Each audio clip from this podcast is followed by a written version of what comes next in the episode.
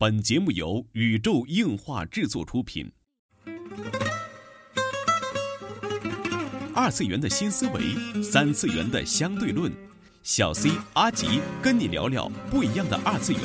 茶余饭后的 ICG 欢乐脱口秀。大家好，我是小 C，坐在我对面的呢是阿吉。大家好，我是阿吉。纯洁二次元，跟你聊聊二次元中并不纯洁的那点事儿。纯洁二次元，跟你聊聊二次元中并不纯洁的那点事儿。大家好，我是小 C，坐到旁边的呢依然是地球防卫组织 EDO 动漫社的社长阿吉。大家好，我是阿吉。哎，我们窝在一个角里边，给大家录视、录录音频。对对对对，好惨，我太难了，太难了。主要是这次呢，呃，这周的大家应该听到都是新鲜的，嗯，因为这周是因为晚发了这么多天嘛，嗯，因为也是工作上的种种事宜吧，嗯，没有办法就拖到了现在。出出了个也不算出了个差，住了个酒店。对对对，也算是干了两干了几天的单位的事儿哈，对，毕竟年底了，各家公司都是在收官冲业绩，对吧？收官之际，在冲绩效，对吧？我们这个天去了个蓟县，你知道，在天津最冷的时候，然后降温跳水一样，我们去蓟县开了两天年会。其实。不仅仅是这个，我们这些工作单位在冲绩效，感觉是卖快餐的也在冲绩效。嗯，没错没错，每天都要就是吃大量套餐。我将来也要去闲鱼去开一个页面，就是代吃，你拿皮肤，我来吃，代吃是吧？代吃，好吧。我觉得这是个很好的差事。哎，这期节目呢，就跟大家聊一聊啊，前一阵儿吧，这个算是咱们这个群里有人点播的这个内容哈。嗯。呃，就是 K F C 的明日方舟联动这个事件，对对对，品牌联动嘛。品牌联动，其实大家都知道，其实 K F C 我自认为是一个蛮精明的商人。嗯哼，他从最早的和 E X O 合作的时候，当当时就是我们我们反正我没有喜欢上天团的时候。哦，啊 就是当时是还是十二人的时候，我没有喜欢的时候，嗯，其实并不是能太能理解，不感冒，对，并不是能特别理解 K F C 的这种叫做什么品牌策划的路线，嗯，包括当时还出了东方几百的这一家叫什么中餐的这样的中餐品牌，对，它并不是叫 K F C 中餐厅，而是叫起了个别的名字。对，其实我不知道大家知不知道，其实这个必胜客呀，好像和和 K F C 在国内是一家，嗯。啊，是一家企业注册下来的分支。就大家留意的可以看一下，就是一般的话，必胜客旁边一定会有家肯德基。对对对，五十米以内吧，因为他们都是共用一个厨房的。哦，是吗？共用厨房啊？也不能说是共用厨房吧，就是说它的供应链啊，是是，包括它很多菜品的重叠啊，就是它的原料来源什么都一样，可能未必是一个厨房吧，但是就是感觉就是里边的菜品，你发现就是必胜客的促销什么的时候，一般肯德基也在促销什么。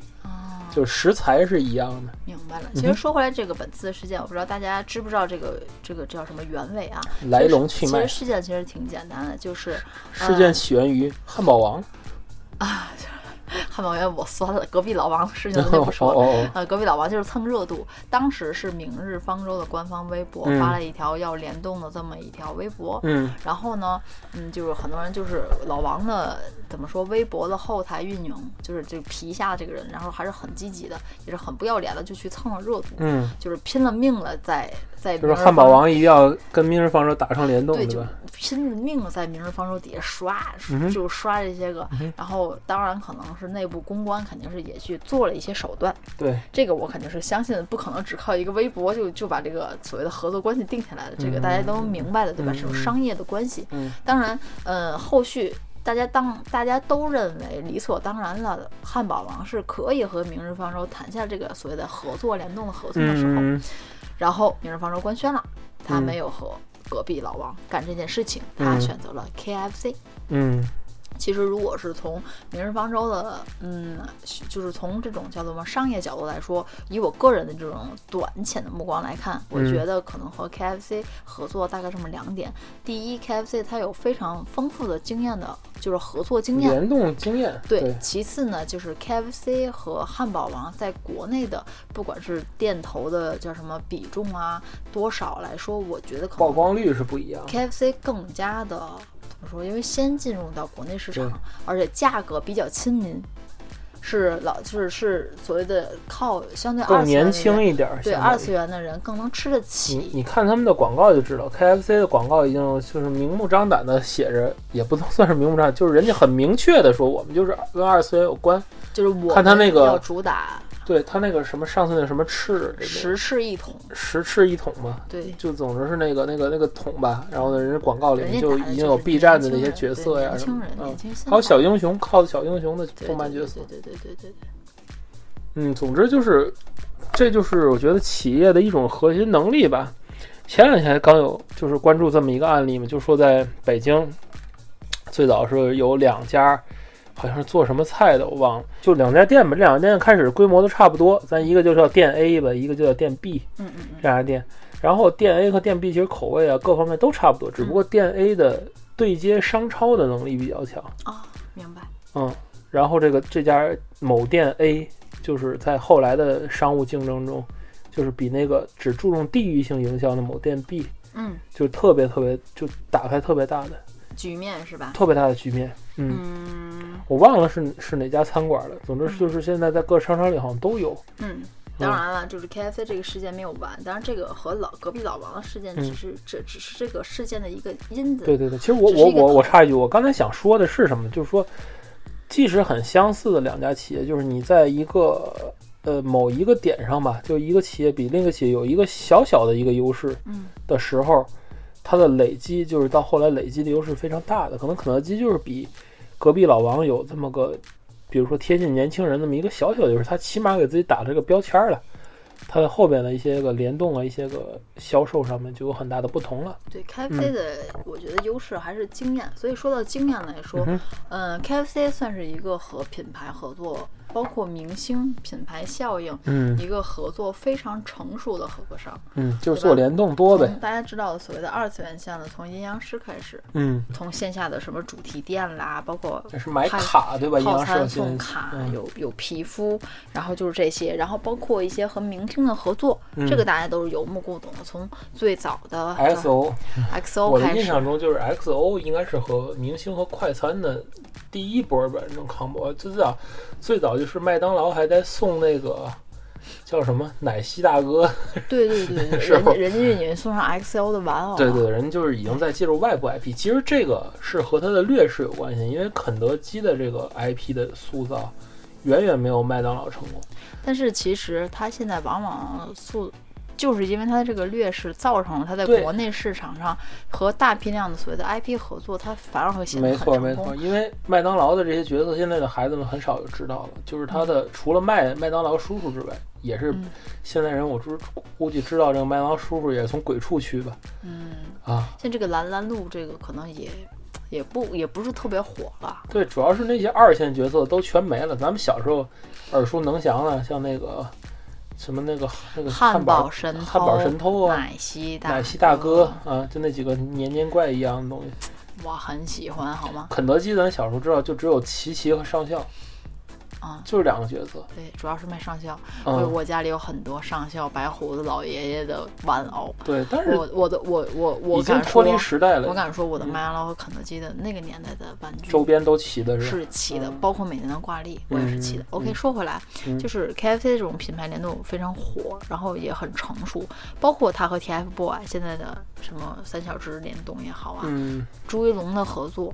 嗯，这朱一龙真是圈了不少钱。对，然后我，尤其劝了阿吉不少钱。我吃吃可吃吐了。我现在见 KFC 又要又发新海报，我都脑脑壳疼，大家能明白吗？嗯。所以其实作为一个这么如此成熟的呃品牌合作方，我觉得不应该出现的就是像现在这种口碑的问题了。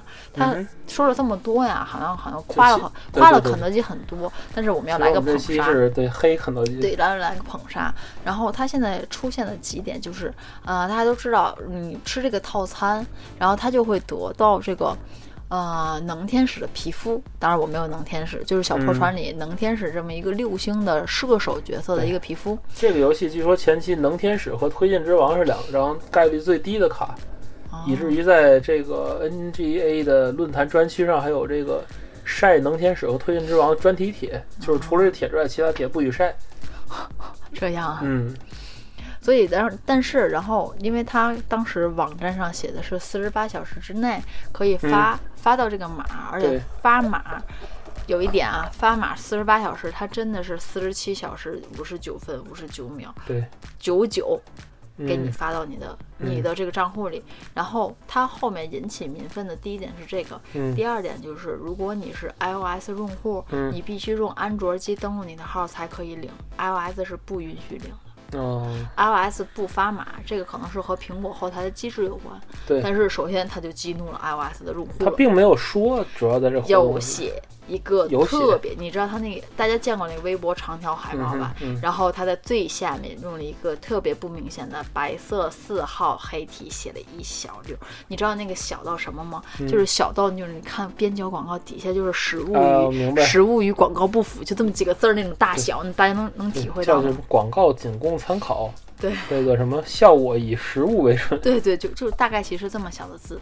然后同时，大家吃了很多的 KFC 套餐，有的店是不知道这个套餐怎么卖。嗯，其实这个套餐是在店里去点是不没有买没有的，对对，是你要必须在网上购买。对，肯德基这种就是店铺不知道活动的事儿，就不是第一回了。肯德基因为。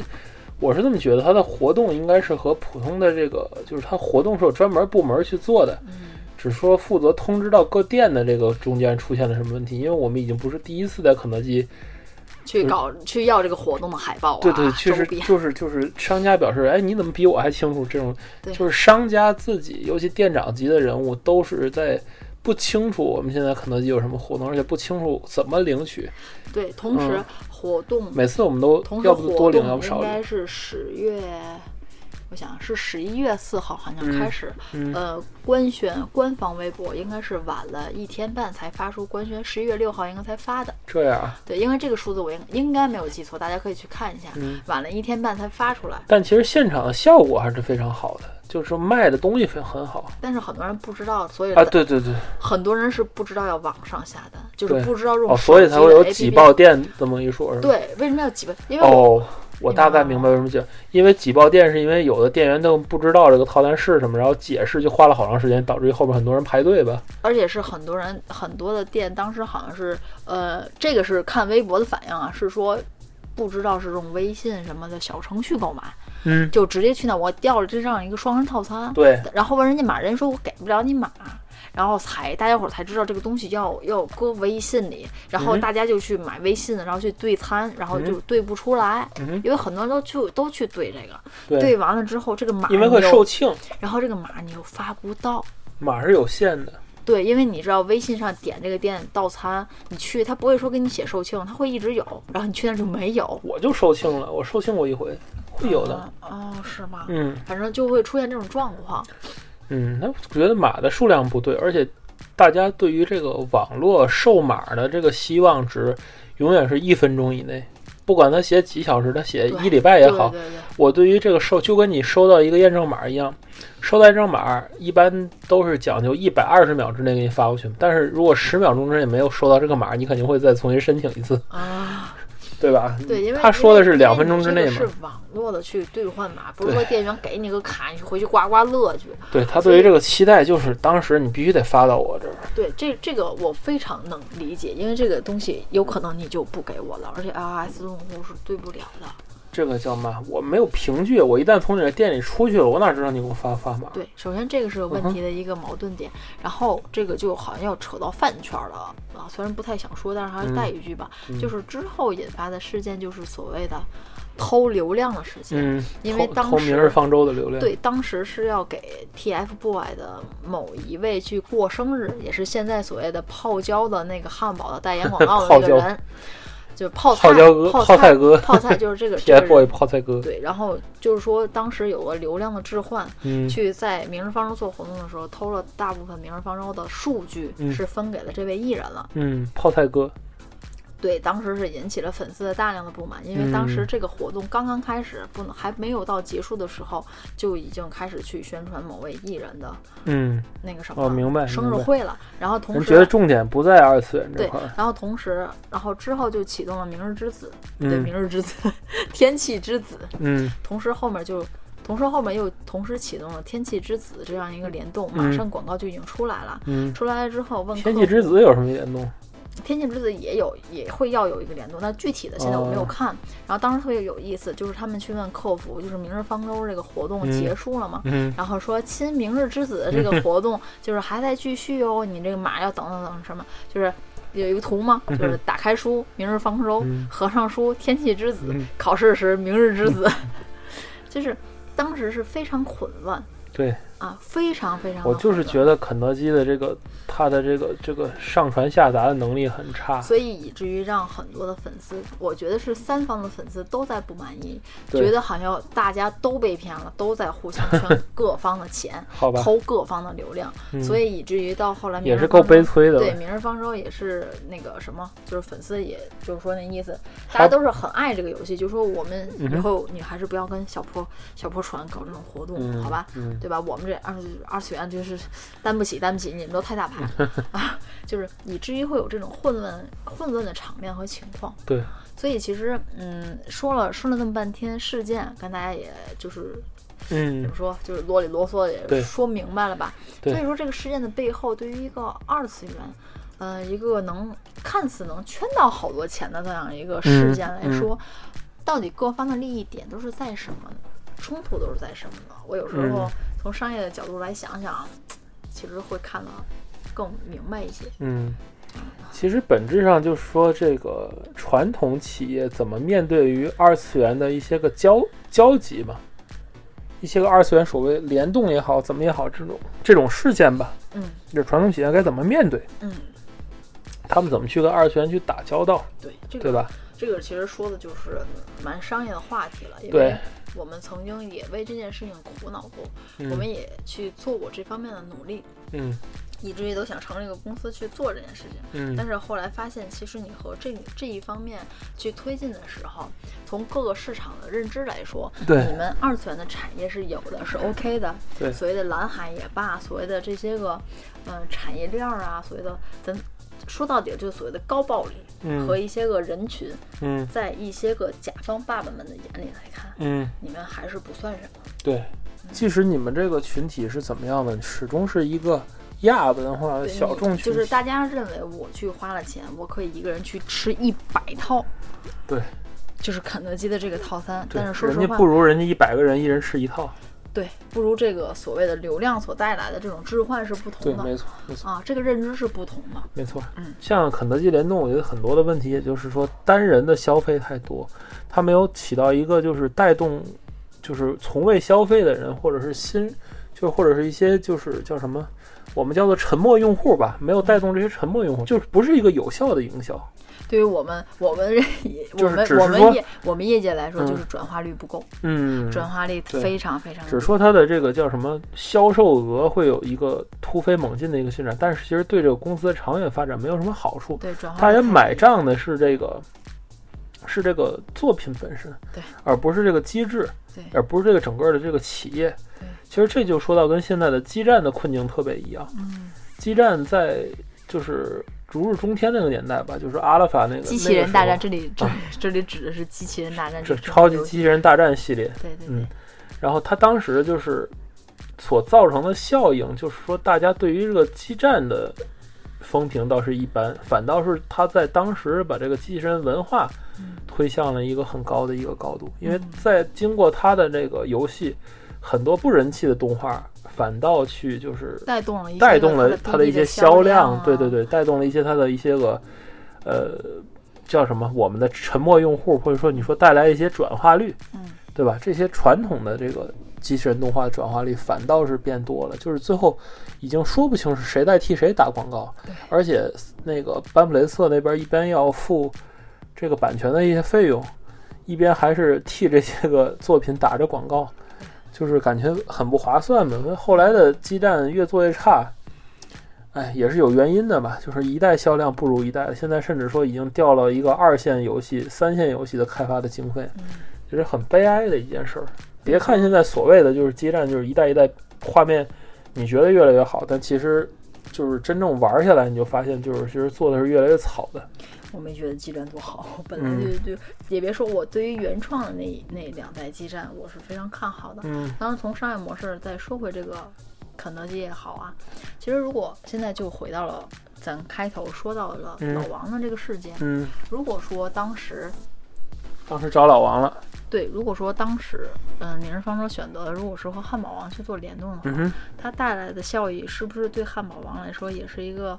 很好的效益，对对对，是不是对对《明日方舟》这款游戏来说，双方会是一个互利的效双赢的这么一个效果？当然，商业模式只有一次。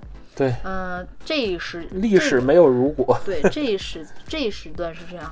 我们也希望《明日方舟》这款游戏可以走得更远。如果将来有更好的发展，有更加成熟的这种商业模式，它可以选择去和其他的这种商业品牌去联动啊、合作，对吧？背不住也会得到一个非常棒的这样的一个不一样的火花。哎，我只能说，日本真的是一个 IP 联动的大国，它的任何一种传统工业。的做联动的能力都很强，包括我们在日本看到的日本最传统的这种非遗项目和高达的去联动，日本的这些我真觉得传统手艺，我觉得是联动的话，其实有一点我是非常佩服神区的啊，就是人家对人群的把控，这个是非常牛的。对，因为我说一件事情啊，就是前一阵推出了夏亚的专用拐杖，不是夏亚专用拐杖，铁人二十八号魔神 Z 和那个。什么三个拐杖，三个老老老机器人的拐杖啊？盖塔就是我觉得非常厉害，就是人家对人群的定位，对于断层的和消费的经济能力的分析很多。还在看萝卜片，基本也得拄拐。对，而且对这种消费能力的经济，就是拿捏的非常好，市场调研的也非常棒。这一点我觉得对于数据上来说，我是挺哎，这是一个人口比较稀少的国家的一个优势吧。好了，这就是本期纯洁二次元内容了。纯洁二次元跟你聊聊二次元中并不纯洁的这点事儿，大家下期再会。